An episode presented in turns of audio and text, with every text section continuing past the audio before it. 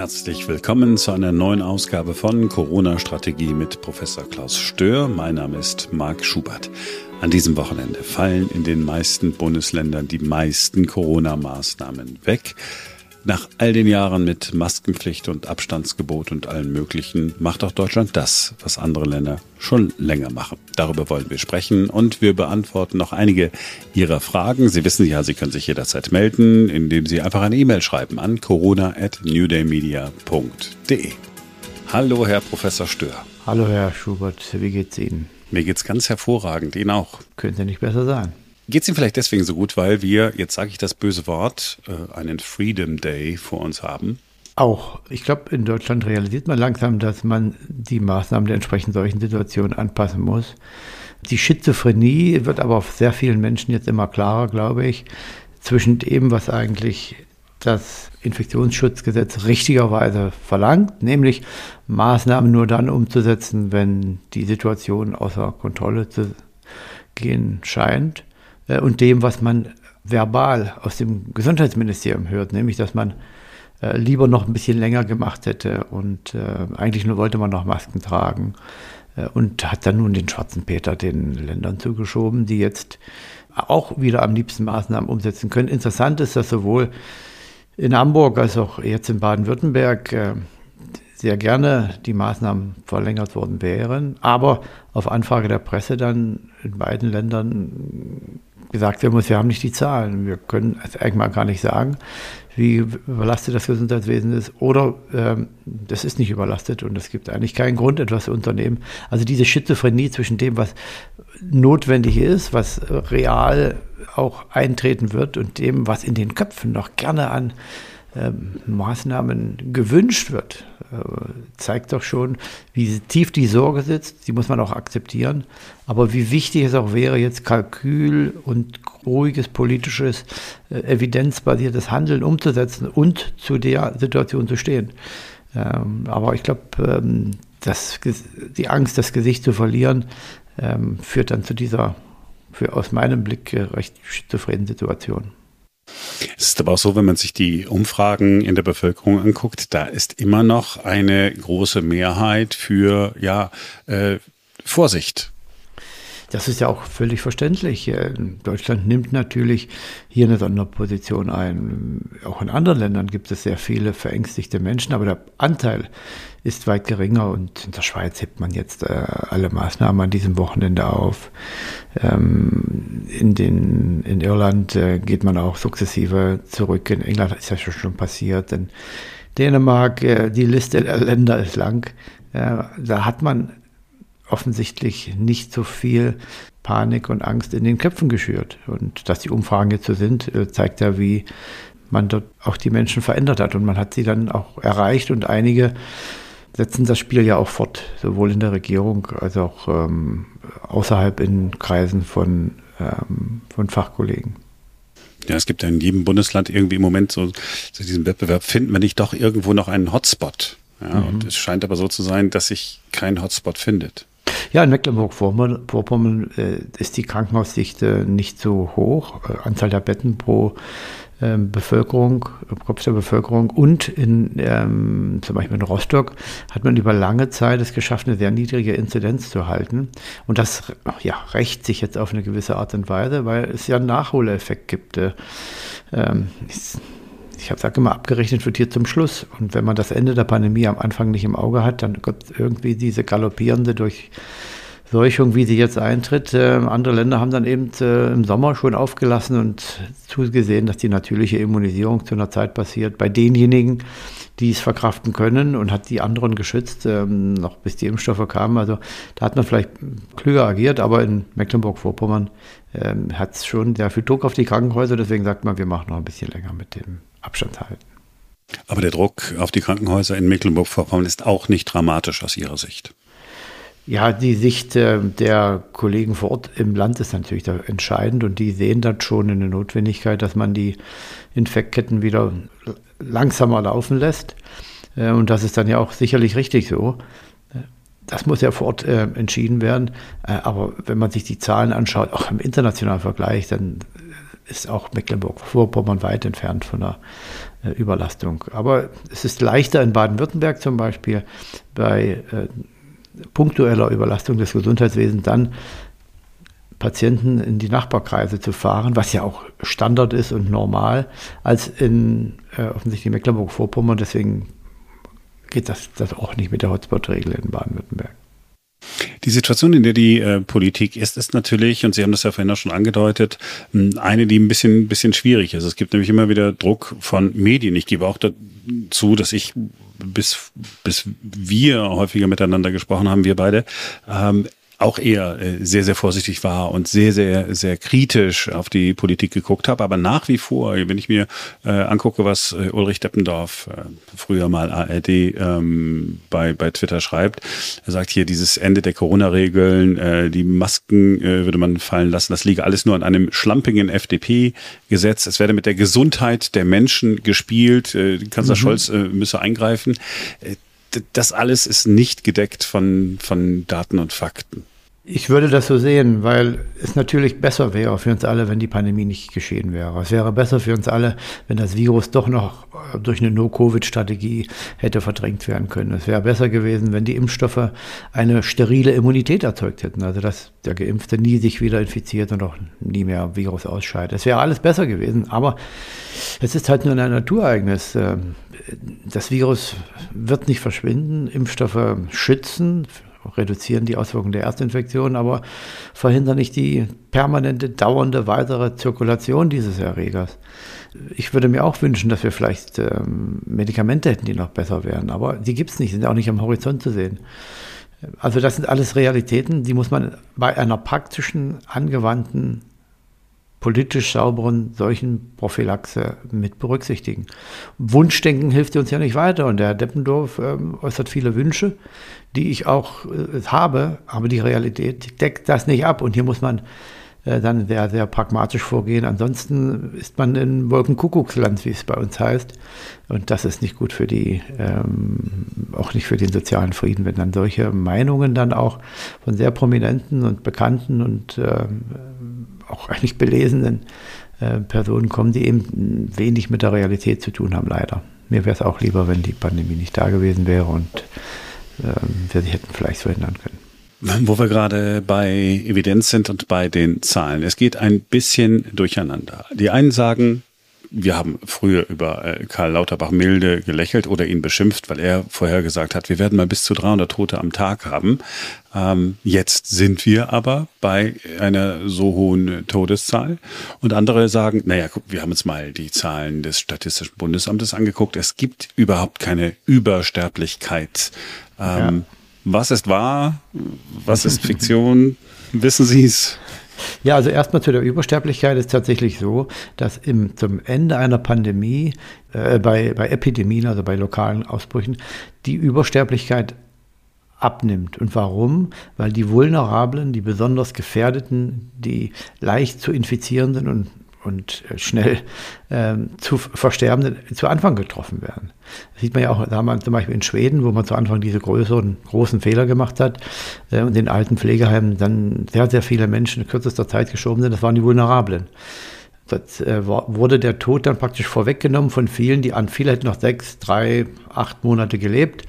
Äh, die sind dann eher gestorben und äh, würden dann aber in der Statistik sozusagen fehlen in den nächsten Monaten und Jahren, sodass dann eine Untersterblichkeit eintritt. Und das sehen wir auch jetzt äh, in Deutschland, dass eine gewisse Untersterblichkeit da ist, weil vorher schon sehr viele Alte gestorben sind.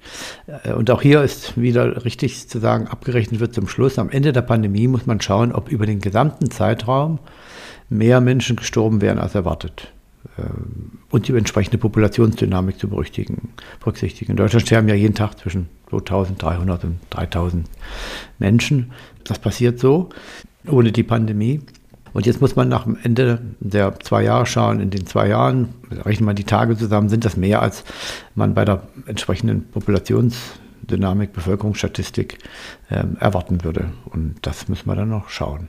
Also das ist richtig, äh, es gibt eine Untersterblichkeit, aber die würde ich nicht jetzt als Grund dafür nehmen, zu sagen, äh, äh, es gab gar keine Auswirkungen der Pandemie. Natürlich sind viele Menschen gestorben, äh, auch mit Corona, ohne Zweifel.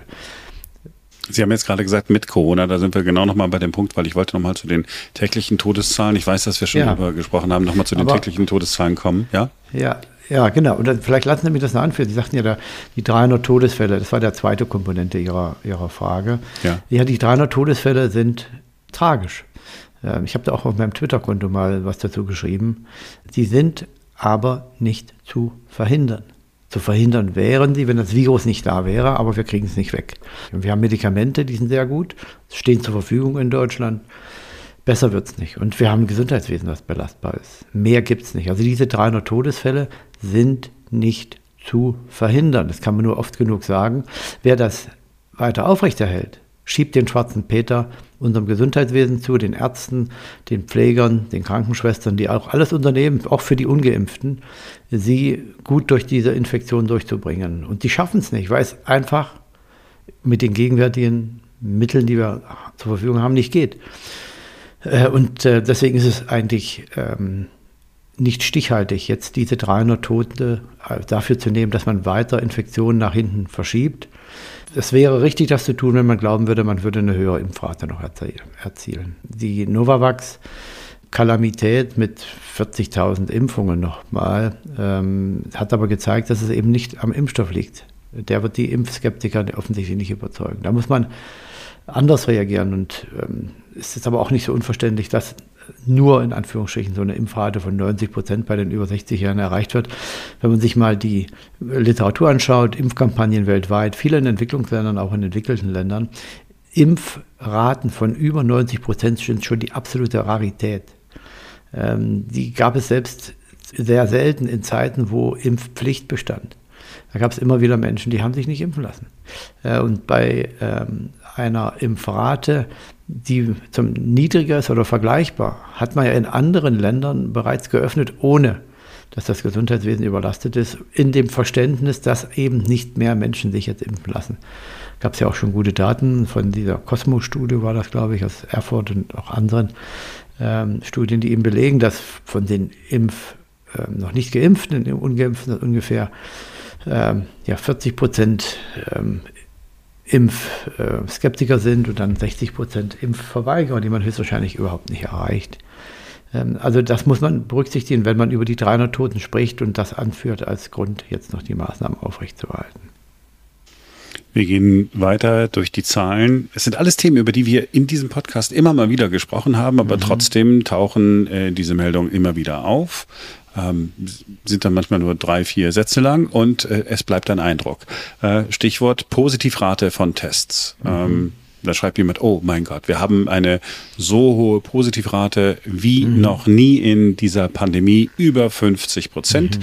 Wenn ich jetzt nicht äh, hundertprozentig äh, gebildet bin äh, in, im Bereich Epidemiologie, Virologie und auch kein Mediziner bin, denke ich, oh mein Gott. Ist ja mhm. noch, ist ja so schlimm, ist es wirklich.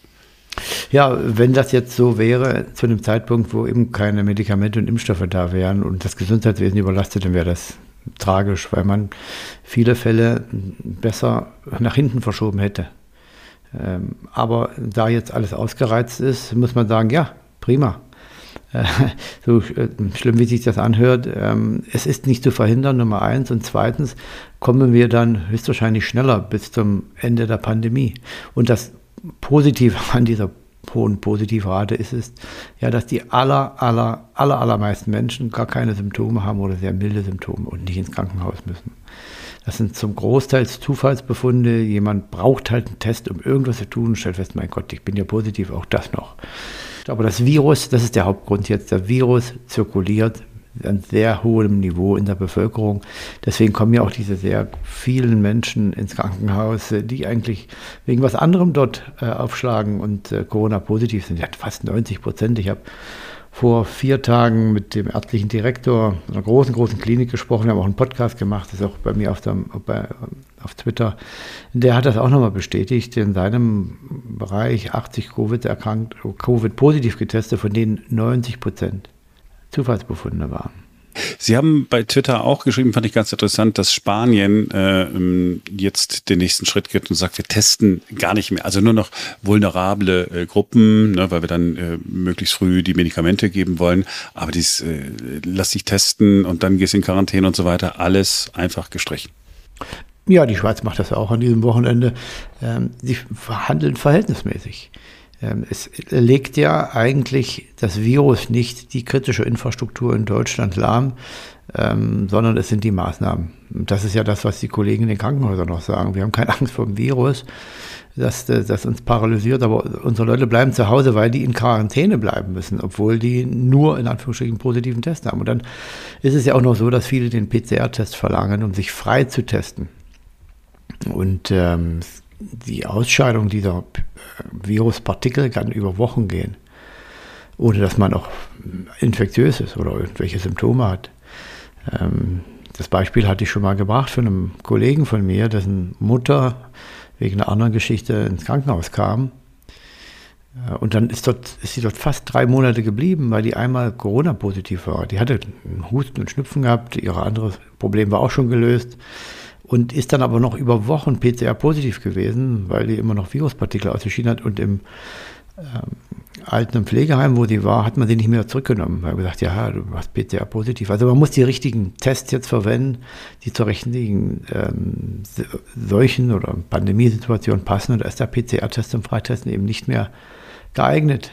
Viele Krankenhäuser darf man nicht vergessen, hat man sich da schon angepasst. Da sind die Krankenhaushygieniker, Chefärzte natürlich gar nicht anders in der Lage gewesen, die Situation zu handhaben. Da wird jetzt ein, Corona-Positiver ähm, so behandelt wie zum Beispiel jemand, der mit Methicillin-resistente bakterielle Infektionen hat. Die kommen in Einzelzimmer, ähm, die werden entsprechend ähm, mit den hygienischen Maßnahmen versorgt. Die wird äh, eben ein bestimmtes äh, Händewaschregime ähm, Maskenregime bei dem äh, versorgenden Personal umgesetzt. Und so macht man das eigentlich auch bei Influenza, bei anderen Atemwegserkrankungen.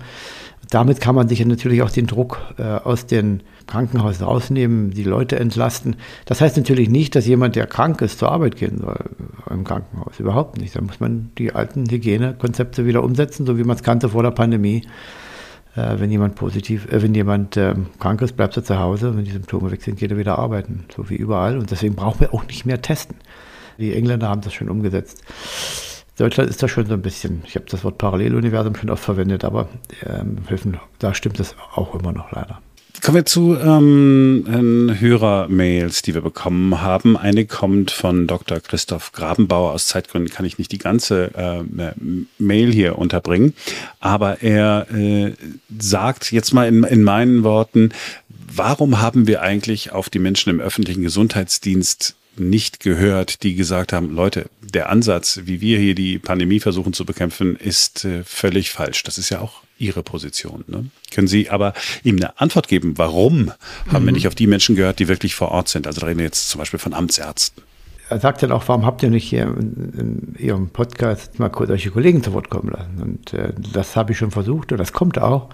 Äh, denn äh, ich habe auch sehr guten Kontakt zu sehr vielen Kollegen, die im Public Health, also im öffentlichen Gesundheitswesen arbeiten. Und die sind ja eigentlich diejenigen, die die Bekämpfung umsetzen. Das ist nicht das Labor oder der Grundlagenwissenschaftler in einem Institut. Äh, das passiert in dem Kreis, in dem Regierungsbezirk, in dem Bundesland, wo letztendlich vor Ort die Entscheidungen getroffen werden müssen, dass die ähm, mobile Pflege äh, sich testet, äh, die Leute geimpft werden, in dem Pflegeheim die Impfrate hoch ist, wo man die Hygienekonzepte umsetzen muss. Äh, das sind diejenigen, die eigentlich die solchen Bekämpfungen machen. War, deswegen war es ja auch so tragisch, dass die im Prinzip beauftragt wurden, die Kontaktnachverfolgung so lange noch aufrechtzuerhalten. Eine Maßnahme, die ja eigentlich auch von ihrer Wirksamkeit nie ähm, untersucht und belegt wurde und sehr fraglich ist. Und man hat dort die hochkompetenten, klugen Kollegen gebunden, die eigentlich in den alten Pflegeheimen hätten helfen müssen, äh, diese hohe Anzahl an Todesfällen mit äh, zu, zu verhindern. Also das äh, wäre fast Vernünftige gewesen. Die sind auch viel besser sicherlich positioniert, in einem Expertenrat zu sitzen. Das, äh, dazu gehören die Krankenhaushygieniker, dazu gehören Infektologen. Äh, das sind eben nicht die Virologen oder die Grundlagenwissenschaftler oder Laborkollegen, die das Spektrum an Wissen haben über die Infektologie, ähm, über Krankenhaushygiene, ähm, Populationsmedizin, Seuchenprophylaxe, Public Health, Pneumologie, Vakzinologie kommt da sicherlich dazu. Ähm, da gibt es wenige, die dieses breite Wissen auf, dem, auf diesem Spektrum auch abdecken können. In Deutschland wüsste ich da nicht ganz so viele. Äh, international schon, weil es große Tradition ist, in den englischsprachigen Ländern solche Kollegen heranzubilden. Und ich hatte in Deutsch, in der WHO einen Kollegen, Herr Thomas Grein, der ähm, eigentlich, denke ich, der kompetenteste Seuchenbekämpfer, deutsche Seuchenbekämpfer ähm, aus meinem Blickwinkel ist. Der leitet auch eine, eine Abteilung in der WHO, äh, der sich mit all diesen Themen über Jahrzehnte beschäftigt hat, bei sehr vielen akuten Ausbrüchen, sei es Ebola, sei es Meningitis, ähm, äh, Vogelgrippe, immer wieder dabei war und sich diese Erfahrung angeeignet hatte. Ich hatte ja auch die Möglichkeit, ähm, mich ähm, da einzubringen aber man braucht halt schon ein Team von Kollegen und die Gesundheitsämter ähm, sind diejenigen, die dann die solchen Bekämpfung vor Ort machen. Da hat Herr Rabenbauer völlig recht. Ja, er hat noch eine äh, andere Frage. Ne? Also sagt, warum äh, hängen viele Ärzte so an den anlasslosen Schnelltests noch? Das ist auch, äh, glaube liegt schon ein bisschen daran, ähm, inwieweit man ähm, das Wissen über Infektionserkrankungen auch mit hineinbringt in seine tägliche Praxis. Die Ärzte haben ja sechs Jahre Ausbildung an der Universität ähm, jedes, jedes Jahr 200, über 200 Tage Vorlesung, äh, über 1000 Stunden Vorlesung jedes Jahr, äh, 6000 vielleicht insgesamt in ihrem Medizinstudium und davon im Durchschnitt sind das zwischen 30 und 40 Stunden Epidemiologie, Vakzinologie, Virologie, Bakteriologie, Mykologie, also diese Infektionserkrankungen. Ist das nur in Deutschland so? Sind, die, sind da auch die Angelsachsen besser? Die Angelsachsen sind da auch besser. Die haben viel mehr Epidemiologie. In England wird auch von Anfang an der Medizinstudent im erst, vom ersten Tag an schon in, die, in den Praxen ähm, arbeiten. Also der hat viel mehr Interaktion schon mit den, ähm, mit den Patienten vom ersten Tag an. Die kommen auch mit einem viel höheren praktischen Wissen dann schon in die Assistenz, also nach, der, nach dem Studium. Und äh, das Wissen über Infektionserkrankungen ist eben etwas, was die meisten Ärzte nach dem Studium sich aneignen. Und deswegen muss es nicht sein. Und es ist eher selten, dass man einen praktischen Arzt findet, der dann so wirklich unheimlich viel über äh, verschiedene Infektionserkrankungen weiß. Natürlich wissen die da viel über die Impfungen, die gemacht werden müssen, vor allem die Kinderärzte, das große Spektrum. Ähm, aber dann zu glauben, dass ein Arzt Ahnung hat von Epidemiologie, ähm, Statistik, ähm, Signifikanzen, das ist nicht unbedingt so generell der Fall, wie es vielleicht die Erwartung ist. Die Ärzte kennen dich natürlich da auch. Eine Frage, die, die äh, der Herr Grambauer hier hingeschrieben hat.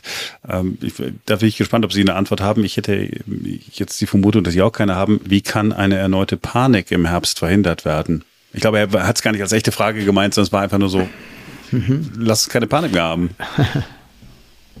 durch Emotionen und durch Fakten. Wir sprechen ja unterschiedliche Menschen an und bei mir würden die Fakten äh, was bringen, bei anderen die Emotionen und die Fakten würden bedeuten, dass man das Impfloch, das Immunloch in der Bevölkerung kennt, also wie viele sind noch nicht geimpft und haben noch keine natürliche Immunität, das herausbekommt und dann ganz gezielt mit diesem Personenkreis versucht, äh, in Austausch zu kommen und zu sehen, ob man noch die Impfrate erhöhen kann und dadurch vielleicht im Herbst eine Überlastung des Gesundheitswesens, das ich eigentlich nicht erwarte, weil einfach jetzt ist es schon nicht da und wie soll es im Herbst kommen, wenn noch so viel mehr Menschen äh, natürlich immunisiert sind.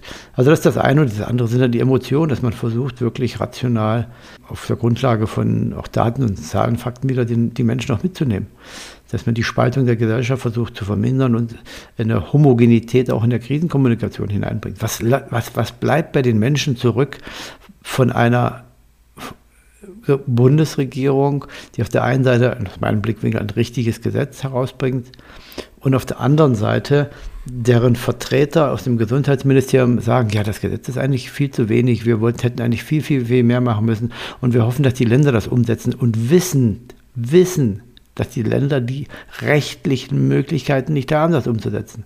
Was, was bleibt dort übrig? Da bleibt übrig äh, ein, ein, ein tiefer Riss zwischen der Bundesregierung und den, äh, den Ländern, Ministerpräsidenten, die sich ärgerlich ähm, und hoch besorgt äh, nach dem ähm, Gesetz ähm, in ihre Länder zurückbegeben, die dem Gesetz auch noch zustimmen, darf man nicht vergessen. Das ist ja im Bundesrat auch sogar noch, ähm, wurde das auch noch äh, bestätigt.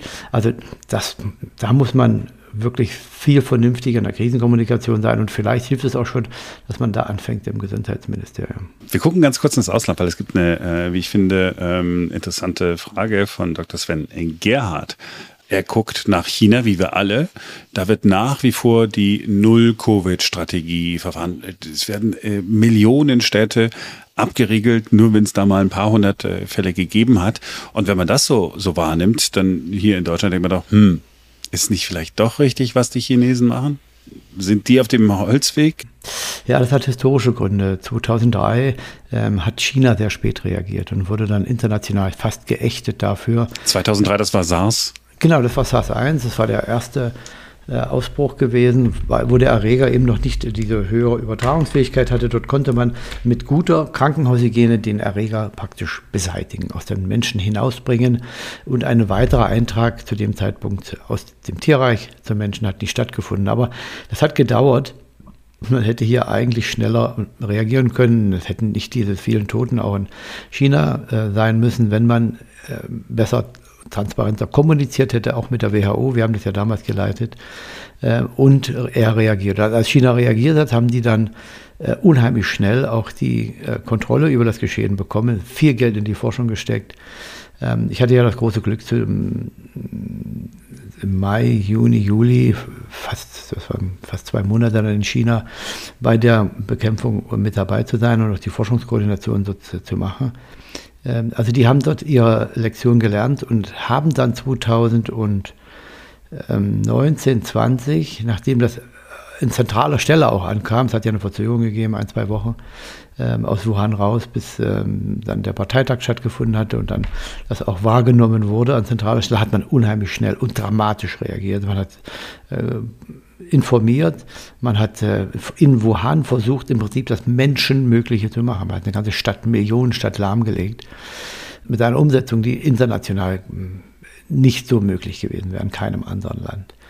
Und man hat das Virus nicht stoppen können und damit war klar, es kann niemand anderes stoppen, es wird sich also weltweit äh, verbreiten.